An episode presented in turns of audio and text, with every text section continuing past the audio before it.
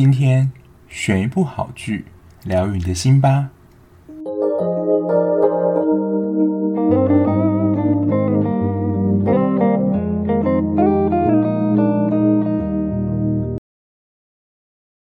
欢迎收听追剧二百五，我是小 B。Hello，大家，你是忘记还是害怕想起来？有没有这一句台词非常的熟悉？其实这个台词就是从《返校》这个 IP 出来的。我忘记是从电影还是从游戏就有这个口号出现。那其实《返校》被大家比较知道的是，其实它后来翻拍成电影嘛。那它其实一开始是 PC 上的游戏。电影的话是由王静跟曾敬华主演的，因为曾敬华从这一部开始之后被大家知道，他后来也演了《做工的人》，包括还有今年非常火红的《刻在你心底的名字》。那今天要介绍的《返校》是剧集版的，它总共有八集。那我之前就查了网络上的报道，就有人问说：“诶，如果没有看过电影版，或是没有玩过游戏的话，看这个剧集版会不会有冲突，或是看不懂的情形？”那当时的回答说，他等于其实他说没有关联啊，就是跟原本的电影跟游戏其实没有关联，但它其实是由游戏的某一个结局再去加以延伸的，但也不用担心说会不会看不懂，因为我觉得。其实我看完之后，它还是有解释，就是原版在电影里面的剧情。那我自己是本身没有看过电影版，也没有玩过游戏。我是有看过人家玩游戏实况，但是我并没有很了解整个故事背景，只知道说这个故事背景是发生在白色恐怖，就是戒严的那个时代。那电影版的时间点呢，就是在电影版的三十年之后。那主要角色呢也有新增，就有刘云香跟陈文亮这两个，我觉得算是比较主要角色。那在片中啊，魏仲言有时候出现，就是那个学弟，不过他已经是三十年之后，他那个时候其实还算年轻，可是三十年之后，他也变成是一个中年人，而且他的状态、精神状态感觉不是很好，因为他总共有八集嘛，我个人看完是觉得一到五集是。这个新角色刘云香的他个人故事的讲解，然后六到八呢，我觉得就是之前电影版里面的一些情节跟一些人物的出现，所以如果你有看过电影版或游戏的话，你会对于里面的人物是蛮有熟悉感的。那接下来讨论应该也会就是分享到影集里面的剧情，所以如果你是不想被爆雷的听众的话。就你可以先看完影集再进来听，基本上我看完是不会有觉得有看不懂的地方啊。但如果你当中还是有些看不懂的地方，也可以就是一起讨论。那故事的剧情大纲呢，就是有一个叫刘云香的女学生，她跟着她的妈妈转学到金銮乡的翠华中学，就是跟她妈妈展开新生活。那她其实是因为在前一所学校发生一些事件，所以就是自己。转到现在这个学校，那他有一次呢，就跟同学玩笔仙的过程，就是我不知道现代这个年代的听众知不知道笔仙这个东西。以前的日本电影很爱以这个题材作为恐怖电影的题材，它就是还有碟仙啊什么的，反正它就是，比如说你拿一个碟子或是一支笔，然后你就是会念一些咒语嘛，那它其实有点像请小鬼的意思。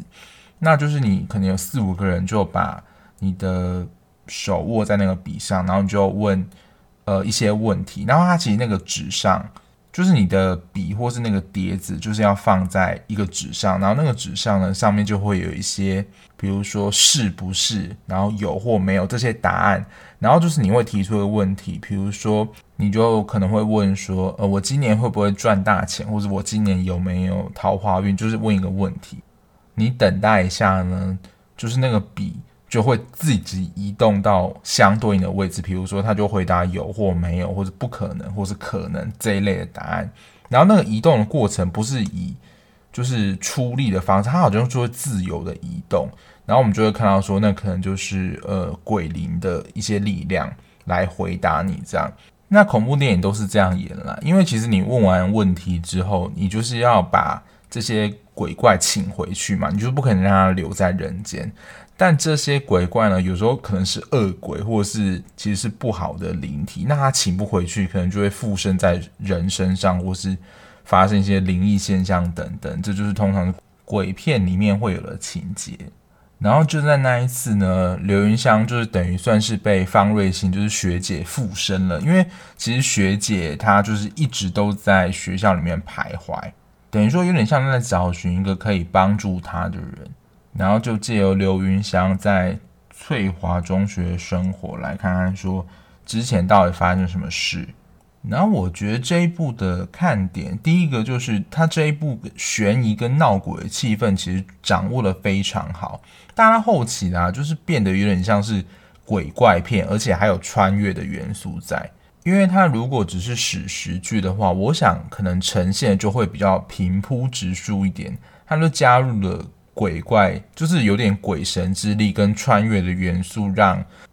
整部戏的看点跟张力比较强一些。那刘云香这个新的女主角的人物背景跟设定，还有她整个故事的铺陈，其实就是带出方瑞欣她的过去，而且可以说了，他们两个人遭遇几乎是，我觉得可能有百分之九十五的相似性。因为学姐方瑞欣她的文笔非常好，所以她都会写一些诗啊，然后参加文学奖等等。那她在算是附身在刘云香身上的时候，刘云香也承接了这样子写诗的能力，就是正笔疾书的能力。所以呢，她也受到了这间学校校长儿子沈华这个老师的算是青睐吧，就是发掘他的文笔的才能。可是接下来他学生生涯的走向就跟方心学姐很像，就他跟这个指他指导老师算是越走越近。我是不知道说刘云香有没有喜欢老师啊，但蛮明显的看出这个沈华是就是喜欢刘云香这个学生，因为他除了买耳环给他，而且他还有想要在图书馆个别指导的时候，是他主动亲了刘云香。但是那一次没有成功嘛，就是被饰演教官的白教官的赵哥打断了，就是打断那一次接吻的机会。那到后来呢，其实我觉得是方瑞欣用他的力量啊，让知道说沈华其实也是没有什么文学才能的人，就是他其实是没有什么能力，然后是一个我觉得是蛮玻璃心的人啦。所以刘云香这时候就是拆穿了，算是沈华的面具。然后这个时候，沈华呢就是更小登熊皮，就是想要霸王硬上弓刘云香。他的这一段经历是方芮欣没有，我觉得这一段刘云香还更惨。然后后来呢，就是其实刘云香就推开他嘛。然后到后来呢，就是这件事情后来公开对质之后，他其实也是有被老师抛弃的经验，就会觉得说是刘云香自己自作多情啊，他其实更没有喜欢过他。那其实，在学姐方瑞欣的经验里面，她也是有点被老师抛弃的过程。然后他们在家庭的面向上都有一个失功能的父亲，就是两个父亲都是有外遇的这样的现象。所以，他其实刘云香这个角色设定根本就是三十年前的方瑞欣的这样的一个版本。但其实也就是他前面铺了一到六集刘云香前面的故事。我觉得才能够体会，就是学姐方文欣在借那个时代，她有她的一些不得已，还有难处，还有她所承接的压力，其实都可以反映在刘云香身上。然后这一部的题材，我觉得是蛮久没有出现过的，但其实我觉得这本身也算是一个蛮禁忌的议题啦，就是有关于师生恋这个话题。因为我想，不论是怎么样的师生，感觉都会有一种给人观感不太好的感觉。那其实隐含的啦，我觉得就是权力上的议题啦。因为你身为老师这个角色，基本上啊，你的学生，你们两个的权力的关系是不对等的，所以你很有可能在这个关系当中掌握比较多的权力跟力量。当掌握比较多权力力量的时候，如果使用不当的话，很容易形成对于下位者，也就是学生权力上的剥削。所以我记得就是在金田一的漫画里面，他其实有一集也是有关于提到师生恋的议题。但之前就有人来问说，诶，为什么那一集他没有就是动画化，它是只有漫画版本？我想也就是因为师生恋这个议题其实算是比较禁忌的话题啦，所以好像很难改变在电视上，怕可能引起不好的观感等等。所以他去谈这个师生恋这个题材，我觉得算是蛮大胆的。第二个我想分享的点，就是在这部剧集当中一些比较特殊的地方。虽然他现在已经是回到现代了，不过在可能他片中设定的这个翠华中学还是那种升学学校，但是有一个设定我看了真的是很不舒服，就是大家在第一或第二集的时候，大家如果有看，应该可以看见，就是他们如果在那个班上成绩是属于比较差的学生，应该是以成绩比较差的学生来判定吧，那个学生就必须要带上一个鬼牌，这鬼牌真的是很好笑，它就是一个木头的。类似项链那样感觉，然后上面写一个鬼，然后你就要戴着，所以就是非常明显的贴标签的行为，让大家知道你说你可能是拖垮班上平均成绩的人。因为我想，除了班级内自己成绩的比较之外，我想老师们都可能还是会彼此打听一下，说他自己任教班级的学生成绩怎么样，然后就会互相的评比。就会选出一个就是在班级平均上最低的班级，就就统称为炉主。因为我在读书的时候，我们那一班就是刚升进去的时候，成绩可能没有这么好啦，然后就每次可能在物理或是理化上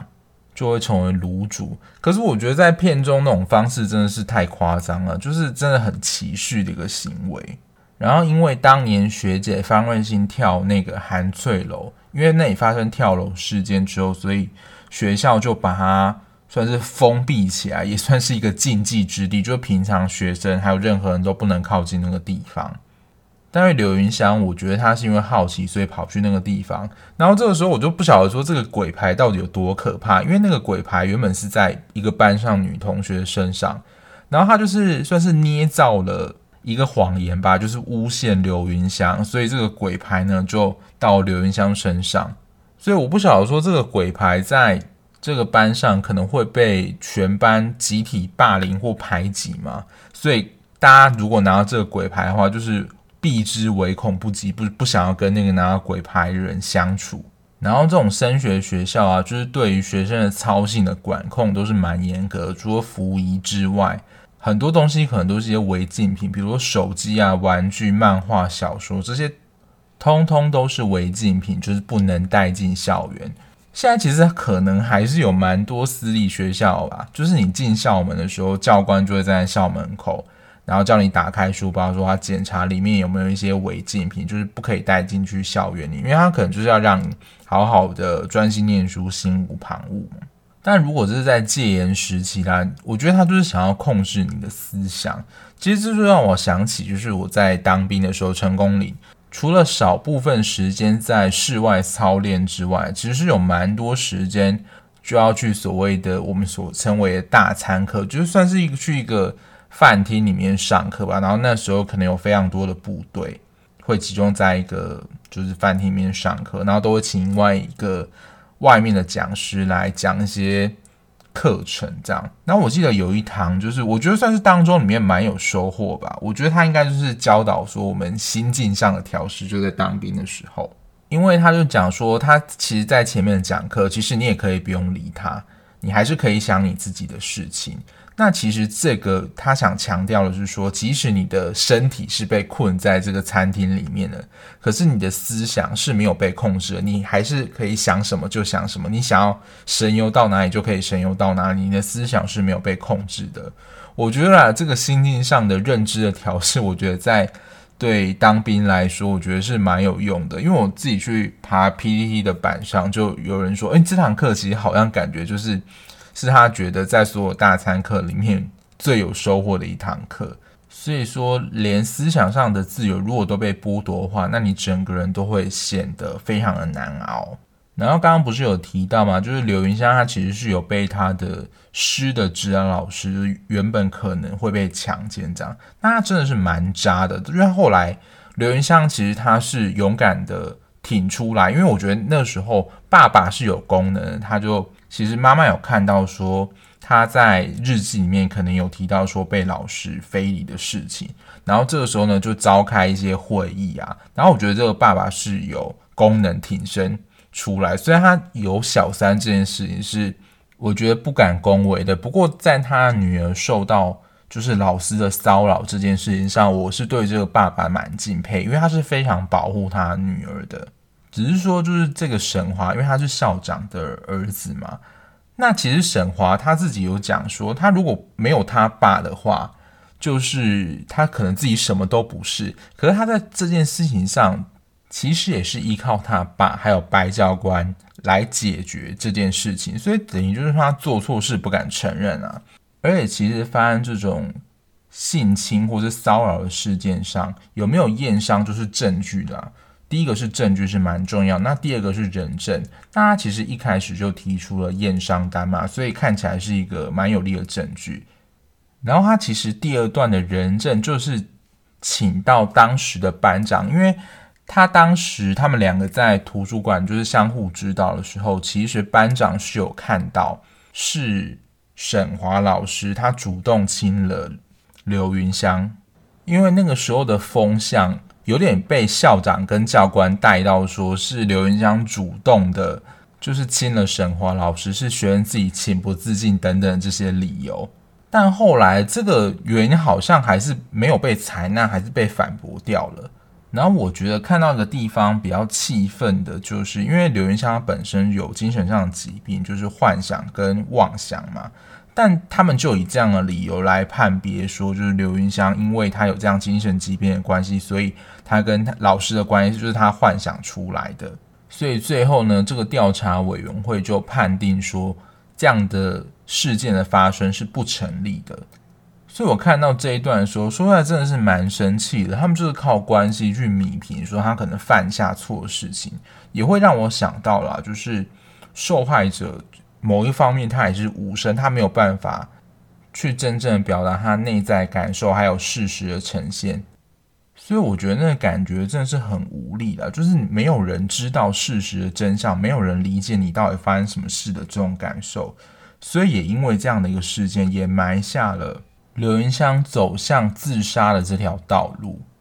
然后第三个我想要称赞的是，就是我觉得。他剧集这样的编排，有点像是开创了电影跟游戏之间的一个第三结局。如果你游戏来讲，就是一个新的结局啦。那他这样设定，其实跟另外一个刚刚提到的男主角，我觉得是男主角有关啦，就是陈文亮。因为他陈文亮家中有点像是柳公这样的感觉，他们家也就是服侍神明啊，所以他其实多多少少也懂一些符咒的东西。那他其实，在跟刘云香在一起的时候，有分析过学姐她自己的，我不知道是她生辰还是什么的卜卦吧，就问卦显示出来说，学姐方瑞欣她的卦显示出她就是在逃避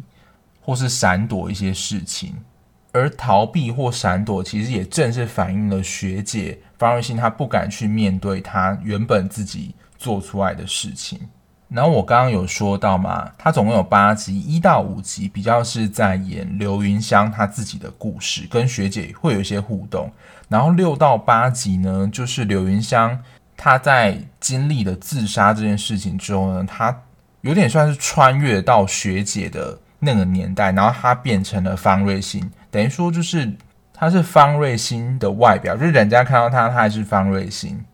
可是我们所看到，还有他真正的整个人，其实是刘云香，所以刘云香就回到了方瑞欣那个年代去体验他那个时候所碰到的事情。然后他在那个时候，其实就是碰到了当时方瑞欣喜欢的那个老师，就是张老师。所以其实就可以看到，说刘云香到学姐那个年代，又体验一次学姐的人生，他就会发现说，原来他跟学姐遭遇真的是。真的是超级超级像的，但是我自己在看的时候有一个小疑问啦，就是，但是这是情绪转换的问题，因为其实第五集的结尾就是他被老师非礼这件事情不成案，然后又看到他们爸爸妈妈的感情不和睦，所以他最终就是走向了自杀意图。那他那个时候呢，就是拿美工刀，就是割腕的方式，然后躺在浴缸里面。不过结尾他的眼睛就突然张开。所以我想说，那个时候是就代表其实他没死啦。但从第六集到最后，你就会觉得说，哇，他的情绪的反应怎么会转换得如此快速？因为他其实最后呢，他是带着方瑞欣，就是学姐去面对那个最痛苦的过程，然后他看起来非常的淡定跟坚强。所以我想让他自己在他那个时候的年代碰到这样的事情，他都没有办法走过，那他是如何的陪伴学姐走过那个最痛苦的过程？这是我觉得在情绪上的堆叠上，我觉得比较稍微，我觉得真的是有点吹毛求疵的地方啦。那六七集这边就是刘云香闯到了学姐的世界，那学姐呢，她就回到了刘云香这边的世界，来看看说现在到底发生了什么事情。还有，因为其实他们那个年代就是现在的校长跟白教官，其实校长跟教官在那个时候就是有一些勾结啊，所以对学姐来说，他们就是仇人，所以就是来会一会当时那些对他不义的人。那因为刘云香在当时其实算是被困在学姐当时那个年代，他没有办法回到就他自己目前现在这个时代。而这个时候呢，就是男主角陈文亮他就想起了要找当时的学弟。魏仲言来解开就是学姐方瑞欣的仇恨，在这当中的其实一个关键道具就是魏仲言拿着的收音机，因为其实收音机就代表说里面的一些广播啊，或是甚至音乐等等，其实都是由他们自己的意志发出来，就是他们想要说什么就说什么，其实就是一个发言的平台，是不会受到。管制跟约束的，所以它的某种象征意义来说，就是收音机啦，它就是自由的言论跟思想是不会被控制的。然后我觉得这边就是有点想要增加剧情张力的地方，就是这一台收音机变成了两个世代连接的一个物品，就是这个收音机可以听到另外一个世界所发生的声音，还有可能现在发生什么事情。我觉得就我不知道是有点想要致敬，就是想见你的那一台收音机啦。但也是因为透过这台收音机，他们两个时空可以对话的话，陈文亮才有办法告诉刘云香说要如何离开，就是那个时空的方法，就是要找出方瑞欣他最不想面对、最痛苦的东西，他才能够帮助他，然后离开那个时空。那如果没有找到的话，他可能就会被一直困在那个时空，然后一直轮回，一直轮回，然后重复发生一样的事情。所以大概在第六集的一开头，有几场的场景就是重复出现，就是魏仲言跟方瑞欣就是在地下室，然后白教官闯进来，然后这个画面重复的出现。其实我想就是在暗喻说，他不想要面对这个世界，然后不断的轮回跟重复。然后此时此刻的方瑞欣借由云香的身体回到了他们这个时代来找白教官跟沈校长复仇。我觉得他这样的设定就是超像那种卡通中或是戏剧当中的恶灵，就是挟带非常强的仇恨来找仇人报仇。那的确也是这样啦，所以也算是出现在这部戏当中，也是其中几个蛮比较惊悚的画面。因为方文欣他其实就已经，其实在他原本的年代就已经自杀了嘛，所以他等于说其实也他也是类似鬼神了，所以他就是用鬼神之力，就是可以操控说，比如说你的掐住你自己的脖子啊，或是引诱你自己去自伤，或者他有力量能够让你的身体受伤等等，就很像被那种复仇冲昏头的恶灵。那也是因为后来啦。云香找到他真正害怕的东西是什么之后，就是回到了现实的时代，然后去阻止学姐，然后告诉学姐，就是说其实他没有办法做什么，可是他是非常懂他的人的，因为他其实中间一路上就是前六集的铺陈，方芮欣其实也知道他一直在见证刘云香一路走来的过程，所以他是懂他的感受的，包括被喜欢的人拒绝，还有家里父亲跟母亲的关系。所以我觉得就真的还蛮像第三集它的标题讲的“你就是我，我就是你”，因为他们两个的故事相似度真的太高了，所以他们真的很能够同理跟了解彼此的感受。所以最后陪方瑞信面对他最不愿意想起那一段故事的，其实就是刘云香。我觉得他最后有一个片段演的真的蛮催泪的，就是因为张老师他就是因为。自主读书会嘛，因为那时候思想其实被控制了。那如果你有这些自由思想出现，你可能就被视为叛国或是反叛军，而且那个时代的规定或是法律可能就被处以叛国罪，然后那个时候可能就被判于死刑。所以那个时候沈老师是被就是枪毙的，所以等于活生生的面前看到说他自己心爱的老师被枪毙的这个过程，但他其实最后也是理解到了，他跟刘云香不同的是，沈老师是。一直真心的爱护他的，不一定是男女之情的那种喜欢，但是他对于方瑞欣这个学生是非常照顾的，所以我想，就是方瑞欣最后，我觉得有点算是了了遗愿吧，然后最后，有点像是动画那样处理，就有点算是成仙了这样的感觉。然后是有关于这部戏，就是在开头提到的经典，你是忘记还是害怕想起来？其实就跟方瑞欣他当时做的事情有关，因为他会这么的自责，原因其实就是他误会了沈老师跟殷老师的关系，然后他主动的算是告发沈老师、殷老师还有其他学生组成了这个读书会。等于说，他这个禀告有点算是就是揪举他们是叛国贼，所以其实就是有点算是真的是直接的害死了沈老师跟其他的同学，所以这件事情就是让他非常自责、难以接受，所以最后在他原本那个时代才会跳楼结束了他的生命，因为真的太过自责，这个痛苦是没有办法由他自己承受跟承接的。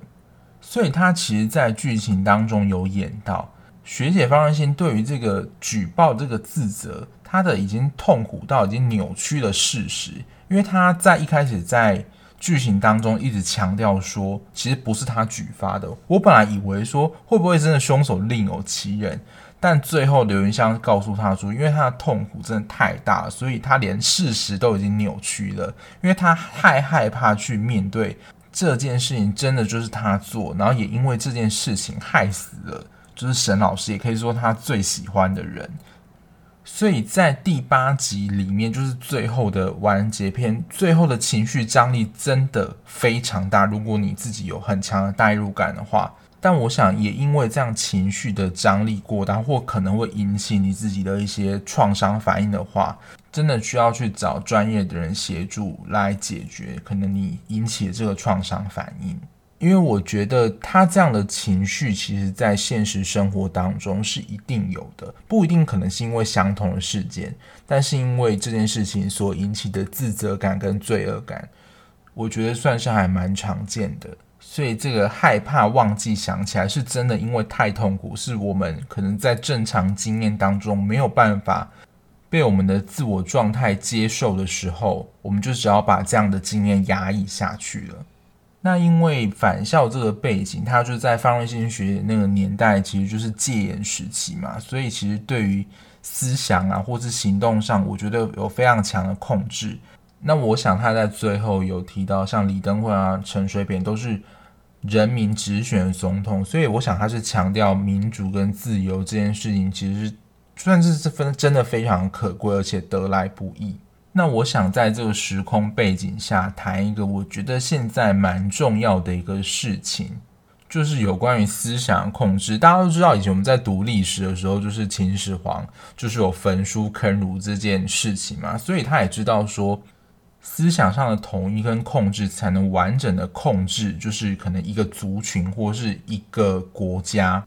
让你所有人都能够服从于我，我觉得这件事情在现在的台湾媒体的试读变得非常重要。因为以前解的时候，可能都是一言堂，或是可能只有特定一家报纸嘛，所以你接收管道的讯息可能就只有一个管道，所以你可能就会认为说事情的真相就是他报道的那个样子。那其实这不论在比如说教科书上或报纸的形态，其实就会形成某种洗脑嘛，因为它就是。给提供给你这样的讯息，你所以你就会认为说事实的真相就是这样子。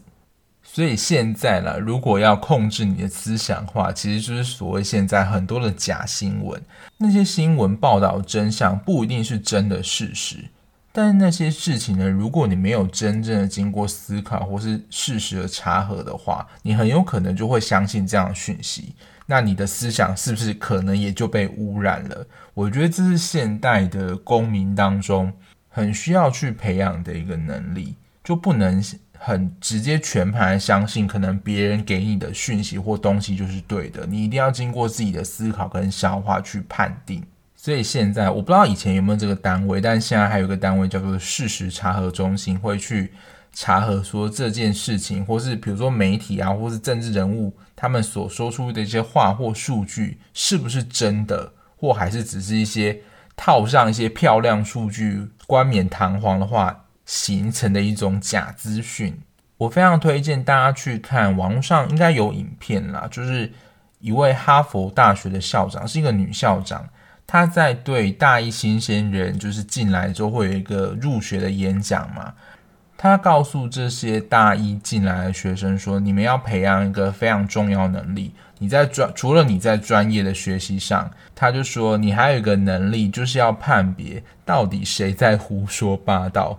意思就是说，你要有能力能够去判别说谁说的是真的，谁说是假的。”那说实在了，我自己原本本身也是比较那种人云亦云，就是比较不会思考，人家说什么我就相信什么。那因为我后来读研究所之后，我觉得我们的指导老师他，我觉得蛮幸运的，他很会引导我们去思考，就是有关于事实的资讯或是想法、idea、研究计划等等。所以我认为啦，我培养这样思考的能力、辨别的能力，就是在研究所所养成的。那我觉得，也就是搭配到这一部返校，就有关于思考的控制这件事情，想要跟大家分享的一些我的看法。总结来说，我觉得没有看过电影跟没有玩过游戏来看这个剧也是完全没有问题，一定可以衔接得上。那如果你是有看过电影的人呢？我觉得它就是另外一个结果的补完，可能提供了就是结局里面多出了一个新的支线。多的一种选择这样子，然后剧情的节奏上我觉得还 OK，但我觉得呢，他在完结篇的就是第八集，资讯量有点太大，就是我要整合前面七集的一些资讯，还有第八集发生的事情，那个资讯量我觉得是蛮大的，因为你就要整合，就是前面刘云香的事件跟方瑞欣的事件完整去看待，它才会形成一个我觉得比较完整的故事。然后我觉得应该也是题材的关系啦，它的剧情上比较偏沉重，所以你看的时候